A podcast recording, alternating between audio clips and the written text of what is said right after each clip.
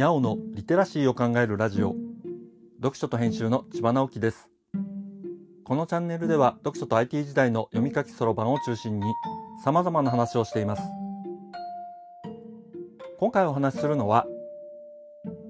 アドのオールナイトニッポンでワールドツアーの始まりの話を聞いたというものです。木曜日はアドの話をしています。先週はアド様の初のワールドツアーウィッシュに思いを馳せるためのツールとして Google カレンダーでツアーの日程や会場の情報を入れたウィッシュカレンダーを作った話をしました。無事にバンコクと台北の公演を終えて一旦日本に戻ったアド様は今週のアドのオールナイトニッポンに生出演してツアーの話をしてくれました。アド様は今回のワールドツアーが初の海外だそうです。出かけるために準備したことや不安に思ったこと飛行機の中や現地の景色ホテルのこと美味しい食べ物のことなど話したいことがたくさんありすぎて2時間枠では全然足りず結局1回目公演があったバンコクの話だけで今週は終わってしまいましたが相変わらず面白トーク爆発で楽しませていただきました。今週末の日曜日は香港公演ですから来週の放送は録音になりますがそれは台北の話になるようなので楽しみにしたいと思います。バンコクの公演では公演が始まる前から観客の盛り上がりがすごかったこと。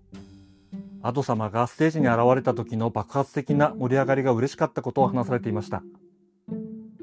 まだツアーは始まったばかりですから公演の内容は明らかにされていませんが参戦した人の感想が YouTube にいくつか上がっていてそれは会場の盛り上がりが想像できるものでした。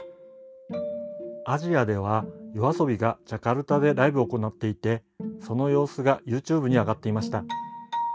それを見て印象的だったのは観客が曲を一緒に歌うことでした。日本語の歌を何度も聴いて覚えてそのまま歌うのです。あここの人たちはみんなで歌うことを楽しむのだなぁと思いました。多分アド様のバンコクライブでも同じようにみんなで歌ったのではないでしょうか。とある YouTuber はタイの人々がよく知っている歌の時にはみんな泣きながら歌ったと語っていました。感極まって泣いてしまう。泣くのが恥ずかしいとか良くないとかいうイメージではないというのは僕たちの感性と近いものがあるようでなんだか嬉しいなと思いました。こんな風にツアーの各地の様子を知ることができるのはとても楽しいですね。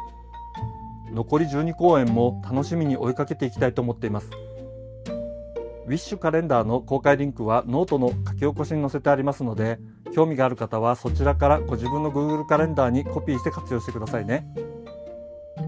今回は Ado のオールナイトニッポンでワールドツアーの始まりの話を聞いたという話をしました。今日はここまで。読書と編集では IT を特別なものではなく常識的なリテラシーとして広める活動をしています。ストア化で IT リテラシーの基礎を学べるオンライン講座をやっています。詳しい内容については概要欄のリンクから見に行くことができます。コメントはリスンで、文字で読みたい方はノートをどうぞ。どちらも概要欄にリンクがありますので、フォローいただけると嬉しいです。今日もワクワクする日でありますように。千葉直樹でした。ではまた。